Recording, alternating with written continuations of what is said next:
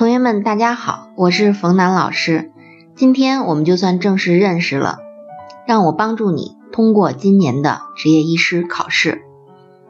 接下来来说一下诊断的问题。诊断的这个地方呢，其实不是特别好记。它呢，除了要分一级、二级、三级之外呢，还要分有没有危险因素。然后两个合并之后呢，再来分是低危、中危和高危的。在这个地方呢，我就不建议大家死记硬背了。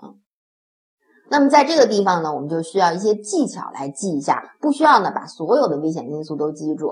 咱们的危险因素主要就是第一个就是年龄，岁数比较大，是吧？第二个呢就是有糖尿病啊，各种的这种病史的啊，这个容易引起高血压。那么呢，你就来看，如果要是没有其他的危险因素的，它呢往往都分在了低危，也就是一级高血压的时候都分在了低危。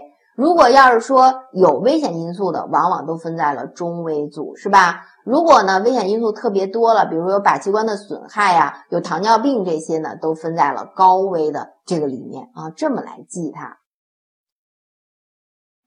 后面来说一下并发症，并发症呢就是危象，这个大家呢要注意，只要有危象这两个字儿的，那么往往提示呢病情特别重，也就是说这个人再不治就。就死了，所以这个呢，不管是什么危象，高血压危象也好啊，糖尿病的危象也好啊，甲状腺的危象也好，都是这个啊，只要是这都是急症。高血压危象是什么表现呢？就是呃突然的停药之后的小动脉的强烈的痉挛。所以你看老年人有时候服药就是他不遵医嘱啊，就是为省钱啊或者什么其他的原因吧，是吧？你让他吃三片，他有时候早上就给你吃一片，觉得自己血压控制的很好。其实也不是啊，突然的停药会导致小动脉的强烈的痉挛，那么血压呢就会急剧的升高，这样呢就会影响到了器官血液的一个灌注，这是危象。另外一个呢就是说影响到了大脑之后，那么这个影响就比较的重了，高血压的脑病。那么血压过高之后呢，超过了自身的脑血管的一个调节的能力，导致呢脑水肿的发生，这就是我们说的高血压的脑病。我们来看另外一个啊，就是更严重的，就是主动脉的夹层突然发生的剧烈的胸痛，大家可以看一下，这个呢就是主动脉的夹层，就是我们说的夹层动脉瘤，夹层动脉瘤啊，从这个地方破是吧？然后这儿有一个动脉瘤，或者这个地方出现，或者这个后背的这个地方是吧？然后这个地方啊，背部的这个地方会出现啊，主动脉弓啊这些地方出现的。那么这个呢，就是血压一高了之后，早早晚晚怎么着就破了。破了之后呢，这个病人呢，绝对是啊救不回来的啊，因为他是大量的主动脉的出血，根本就救不回来。像这样的人呢，有一个特点，就是主动脉夹层或者说夹层动脉瘤的病人，他都长得特别的高，特别的高。所以像这样的人呢，往往就去打排球啊、打篮球啊、做运动员啊这种的啊，所以。我会听到一些消息说，这个运动员突然在这个赛场那儿就突然猝死了啊，然后一报呢就是主动脉的夹层或者是夹层动脉瘤啊。他们呢有一个特点，就是那个手特别长。这个手呢，大家可以看一下，我们正常人手是不是这样？然后呢，如果你要是哎把这个大拇指别过来之后，从这边你是看不到大拇指的吧？是吧？大拇指没那么长，但是如果是呃，就是我们说的呃动脉瘤的病人，我们也叫马凡氏综合征。那么从这儿呢就能看到你的手指头，从这个地方啊，也就是说大拇指变得很长，这样啊就能看出来啊，就大拇指变得特别特别长。这个呢就是夹层动脉瘤的一个表现啊，是不是？现在好多同学都去看这个了啊？没事儿，就是出来你也不是啊，既然你能好好学习啊，就身体肯定没什么太大问题的啊。这是主动脉的夹层。那么治疗上头呢，就是高血压，我们能不能治好呀？治不好的啊，高血压没有完全痊愈的，只能够说呢，就是让它缓解、稳定，这是我们要做的啊，就是减少呢高血压心脑血管的并发症的一个死亡率。但是你说完全把它治好是不太可能的。那么它的目标是什么呢？啊，一般的目标肯定是要把血压降到一百四九十以下，这是第一个。第二个呢，就是我们常考的这个地方，把它记下来。像那个糖尿病啊、肾病的合并了高血压之后呢，它的一个降压的目标一定要记住，就是一百三八十毫米汞柱，这个是经常会考到的一个数值啊。它要降的呢比正常人要低，是吧？正常呢是一百四九十以下，这是一般目标。那么他们呢一百三八十，要记住这个。那么老年单纯收缩性的高血压呢，就是把它降到呢一百四一百五十毫米汞柱就行了。接下来呢，我们来说降压的药物。那么这块呢是重中之重，最重要的地方，怎么能把血压降下来呢？第一个呢，就赶紧得脱水啊，减轻心脏的压力。那么脱水呢，主要适用于的是伴有水肿的心力衰竭的这样的病人。那么呢，包括比如说速尿，还有呢就是赛嗪类的，以及呢保钾的利尿剂。速尿呢是最快速的，它不适用于呢就是慢性的高血压，适用于急症的时候。所以一般情况下呢，我们用的这个赛嗪类的比较的多啊。赛嗪类的呢，缺点就是糖尿病啊、高脂血症的，还有痛风的呢都要慎用，因为呢它没有办法代谢掉那些尿酸，这是赛嗪类的。保钾利尿剂的缺点呢，就是容易出现高血钾啊，所以这个保钾利尿剂呢，其实呢，它的利尿效果并不是说特别的好。在这儿呢，主要记住就是赛嗪类的这个地方慎用啊，要注意一下。那么后面呢，第二个药就是贝塔受体的阻滞剂。贝塔受体阻滞剂呢，它最重要的作用是降心率，是吧？我们在这个心力衰竭的时候，其实也讲过了啊，就降心率。那么抑制呢心脏。然后呢，收缩气道，同时呢，能够干扰糖脂的代谢，这是贝塔受体的阻滞剂，它的作用的基础。总之呢，就是让心率降下来。所以呢，它必须是用在什么情况下？其实这个我们讲过了，就是心率快的这样的病人才能用。比如说心率已经四十次每分了，你还能用贝塔受体阻滞剂吗？不可以的啊，不能用贝塔受体的阻滞剂。那么禁忌症上头呢，就是所有慢的都不能用。比如说病窦综合征啊，还有房室传导阻滞啊、支气管哮喘呀等等这些，这个呢就尽量不使用，这是禁忌。后面呢第三个药，那么标的红字啊，这说明呢特别重要，就是我们说的钙通道的阻滞剂。钙通道的阻滞剂呢，主要有两个，就是维拉帕米、地尔硫卓，这是我们说的钙通道阻滞剂啊。它呢主要是第一个呢有肌松的作用。第二个呢，它的优点就是不干扰糖脂的代谢，这一点太好了。不干扰糖脂的代谢呢，就代表着糖尿病的病人是吧？然后这个高血脂的病人都可以用它呀。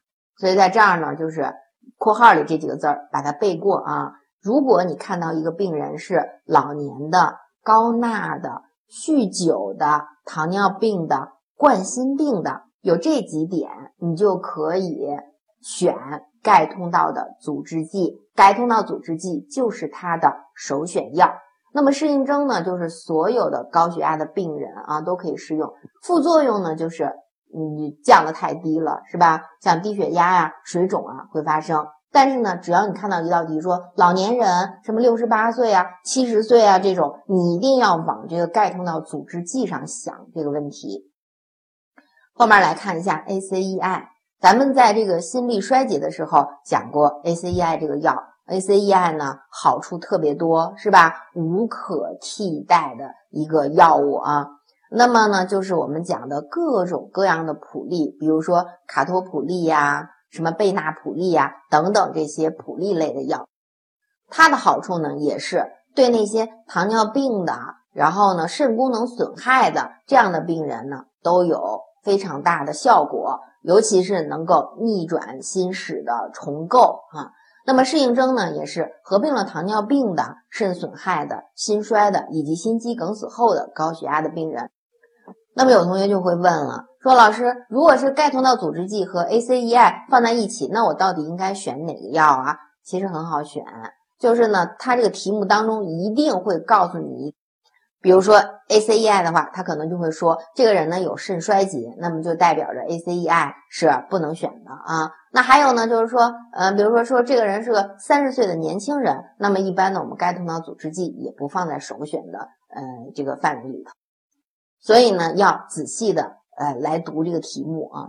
那么禁忌症呢，就是高钾呀、肾动脉狭窄，还有肾功能衰竭的就不能用。所以在这儿呢，ACEI 它有一个特点，就是说。肾肾脏的轻度的损害的时候，它是可以用的。但是呢，如果一旦走到了肾功能衰竭的这个阶段，那就肯定不能用。那么副作用呢，就是会出现干咳或者是呢水肿。那么在这儿呢，就是说一旦出现这种副作用之后呢，呃，ACEI 我们就不用了。然后呢，我们就要用的是 ARB 类的哈，ARB 类的药物呢，它主要就是适用在呢 ACEI 过敏啊、不能耐受 ACEI 的时候呢，我们转用 ARB 类的。接下来来说一下特殊人群的降压的问题，因为呢，高血压的病人往往都有其他的并发症。比如说呢，合并了糖尿病的，是吧？合并了脑血管疾病的这样的病人怎么办？那我们给大家总结了一下，就是糖尿病合并了高血压之后怎么用药呢？用这三大类的药，ACEI 加上呢 CCB，也就是钙通道的阻滞剂，再加上利尿剂，这么三大类。那么脑血管病合并了高血压之后呢，那么要给它呢降压的时候呢，一定要缓慢。那么老年人的时候也是用这些药啊，就是利尿剂肯定要用，还有呢就是 CCB 以及呢呃 ACEI，ACEI 如果过敏的话就用 ARB 类的药物，所以基本上呢就是三大类的药物是吧？嗯，ACEI 这是一个，还有呢利尿的，还有就是钙的阻滞剂啊，钙通道阻滞剂。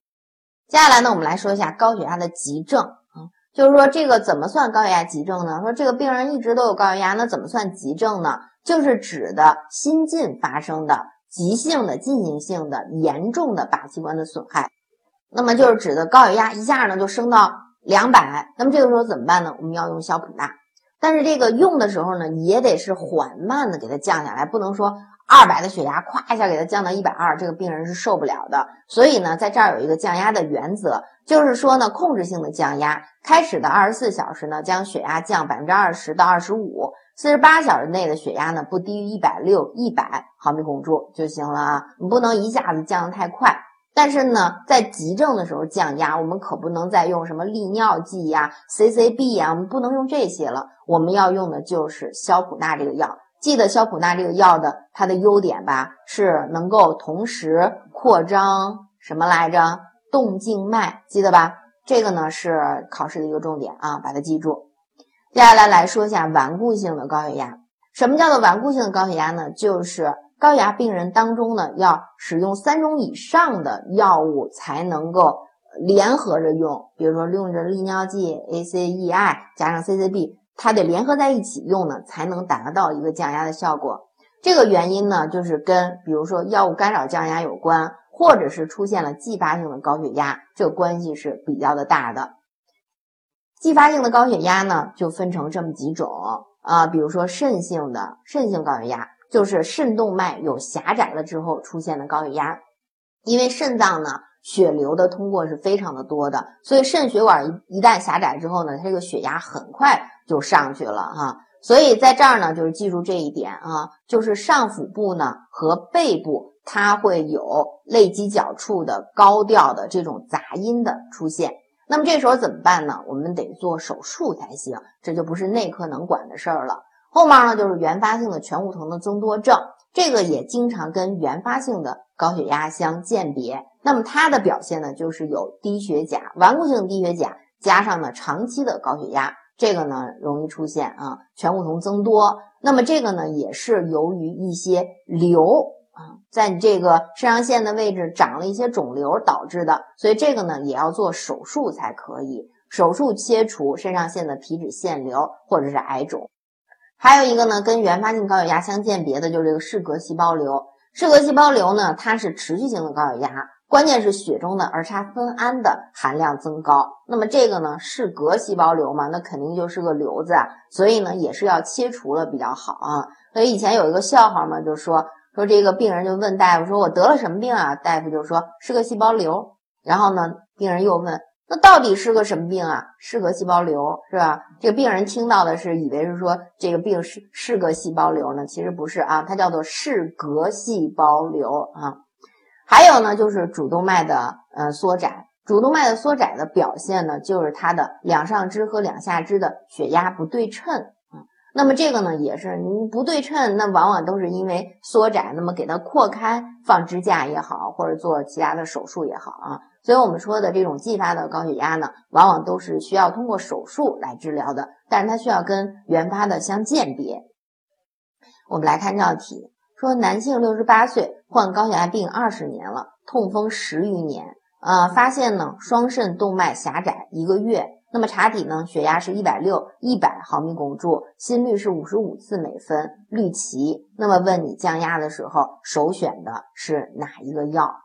嗯，这个呢，其实就是刚才有同学有疑惑的地方，是吧？我到底应该选的是钙通道的阻滞剂，我还是选 ACEI 呀？那你来看一下这道题应该选什么呢？这道题应该选的是钙通道的阻滞剂，对吧？那这里面哪个是钙通道阻滞剂？应该是 A 吧，是吧？那应该就是氨氯地平啊，嗯，这为什么不选什么 ACEI 啊？原因是什么？人家都告诉你了，是双侧肾动脉的狭窄，是不是不能用 ACEI 啊？对不对？嗯，所以呢，你看这个病人就符合老年啊，血压比较高啊这些特点，所以这道题呢，应该选的是 A 这个答案。来看一下第二题，说男性六十一岁啊，那么患有高血压，同时伴有二型的糖尿病，呃，尿蛋白是一个加号，这时候怎么办？六十一岁有高血压，然后呢，这个二型糖尿病，而且呢，这个肾功能还不好，那么这时候他应该选什么？这个呢，应该选的是 C 吧，ACEI，对不对？因为这个对于糖尿病，然后呢，这个肾功能不好的病人可以用 ACEI，但是肾功能衰竭的就不能用了啊，所以这道题应该选 C。啊，咱们这个高血压这一章呢，我们就讲完了。高血压这块呢，大家需要掌握的最重要的就是用药，它的用药啊，高血压的这几个用药，把这个地方记住就可以。好，这节课呢，我们就先上到这里。